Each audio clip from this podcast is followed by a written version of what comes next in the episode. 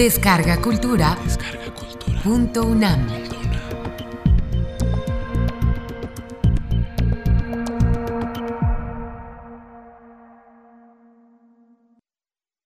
Coloquio Internacional. El arte de... Participación de Juan Goitisolo en la mesa El arte de narrar.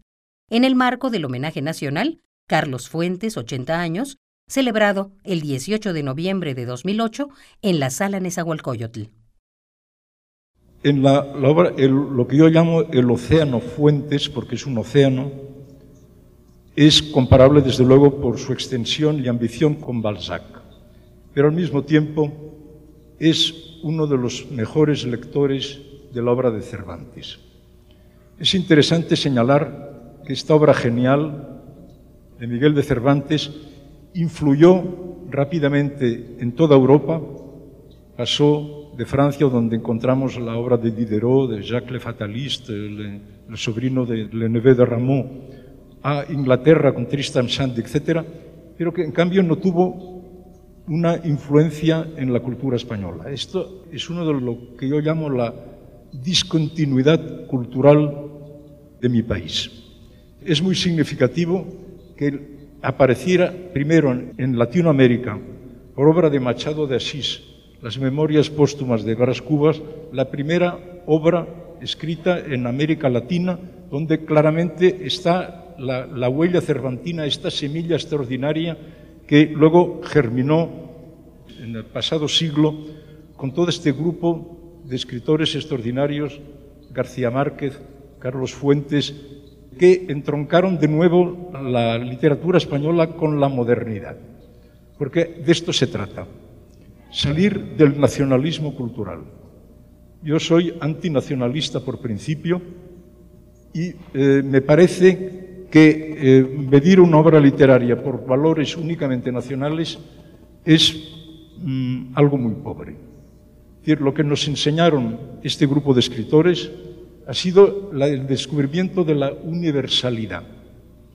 Al conectar con Cervantes nos encontramos que podemos hacer lecturas cervantinas de autores como Carlos Fuentes, desde luego en la relación con la novela de caballerías, con toda la obra magnífica de García Márquez, pero asimismo con obras que aparentemente la raíz cervantina está muy oculta. Pienso en Tres Tristes Tigres de Cabrera Infante, en obras como, también de, de, Fernando del Paso, etc. Es decir, que la huella cervantina se ha manifestado de una forma muy importante en todo el continente de Iberoamérica.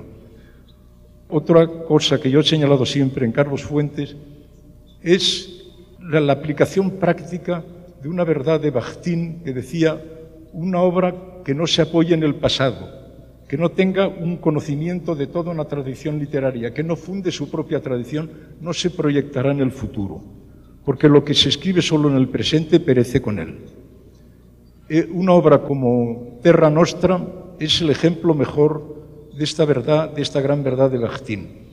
Al releerla, un conocedor como yo de la historia española veía resumido en este monarca, que aparece allí, que es, una especie de síntesis horrible de todos los Habsburgos, y encontraba allí la lectura de las crónicas que había realizado Carlos Fuentes para realizar esta obra de imaginación tan fantástica. Doy un ejemplo muy claro. En una crónica que narra la llegada del emperador Carlos V a Zaragoza, con esta mandíbula que tenían los Habsburgos, pues alguien le gritó, cierra la boca, bobo. Y esto aparece en una crónica, pues esta frase reaparece en Terra Nostra, es decir, que te das cuenta en los menores detalles el conocimiento que hay detrás. Es decir, esto es importantísimo reconocerlo en la obra de Carlos porque se ha proyectado en el futuro siempre en función del conocimiento profundo de la tradición española a la que añade el contacto con toda la civilización que existía en el continente y que fue más o menos destruida por la llegada de los españoles. Y todo ello reaparece en, la obra, de Fuentes. Quiero señalar todos estos aspectos porque me parecen fundamentales para entender la variedad y la diversidad. Es decir, no creo en la existencia de culturas puras. Cuando alguien me habla de la pureza cultural, tiemblo. porque mm, allí está el inquisidor que va a sacar lo impuro, que va a sacar la, obra de los que tenían la sangre manchada, etc. Es decir, fue, ha sido esto uno de los desastres mayores de la cultura española durante algunos siglos. Es, decir, eh, es interesante ver, mm, sigo improvisando sobre este tema, que el interés de una lengua por otras lenguas, por otras culturas, es el síntoma mejor de su buena salud. Cuando se encierra en sí misma y busca la pureza castiza, esta cultura se derrumba. Eh, yo tomo dos ejemplos muy claros. La cultura árabe, en sus tres primeros siglos, se apropió de la totalidad del mundo cultural de la época y cuando por la intervención de, digamos, de, los, de los fundamentalistas religiosos y la división política buscó la pureza castiza, se hundió. En España ocurrió lo mismo. Es decir, teníamos una diversidad cultural en la Edad Media inimaginable en el resto de Europa, pues esta diversidad se derrumbó por obra de la Inquisición, por obra de la pureza castiza, de la limpieza de sangre, etc. Es decir, eh, uno de los grandes logros de la literatura iberoamericana de ahora ha sido el rechazar esta noción de pureza.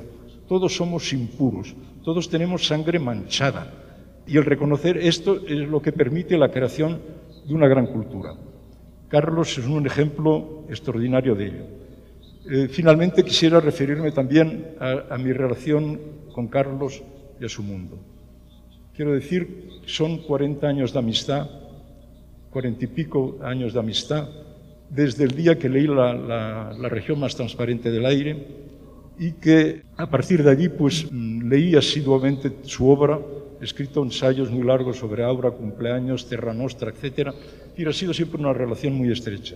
Y al mismo tiempo una relación de amistad muy profunda con Carlos, con la querida Silvia y con Carlos Fuentes Lemus y Natasha, que siguen vivos en el recuerdo y no, nunca olvidaré la, su estancia en mi casa de Marrakech. Por todo ello, quiero dar gracias a Carlos Fuentes y celebrar este magnífico homenaje en el que todos participamos.